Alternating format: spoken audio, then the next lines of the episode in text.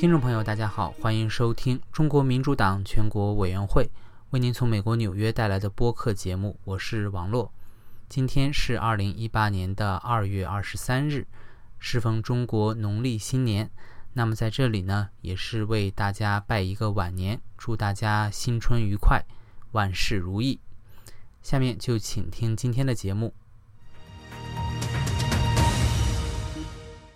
在二月十日周六晚九时以及二月十七日周六晚九时，中国民主党全国委员会主席王军涛依旧是带领中国民主党党员来到纽约时代广场进行茉莉花行动，举行集会抗议中共腐败暴政侵害中国公民权益的恶行，声援大陆民众抗击暴政的斗争。在二月十日的活动中。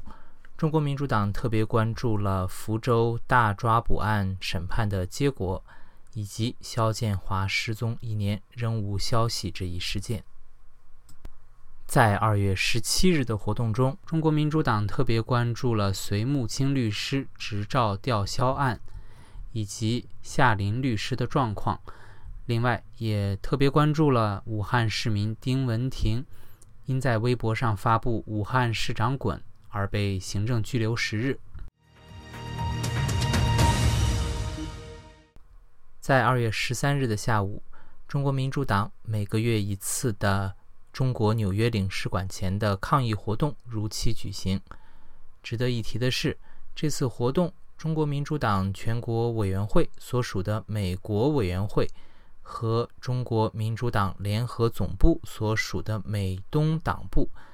在中国驻纽约领事馆前联合举行了本次集会活动，抗议中共腐败暴政。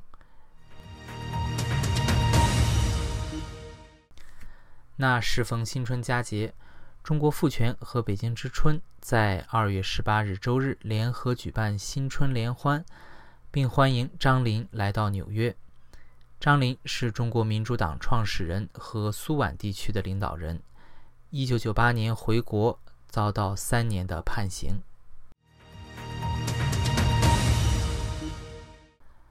在二月二十日周二下午一点钟，中国民主党美国地区委员会的部分党员在党部参加了由中国民主党主席王军涛组织的党课学习。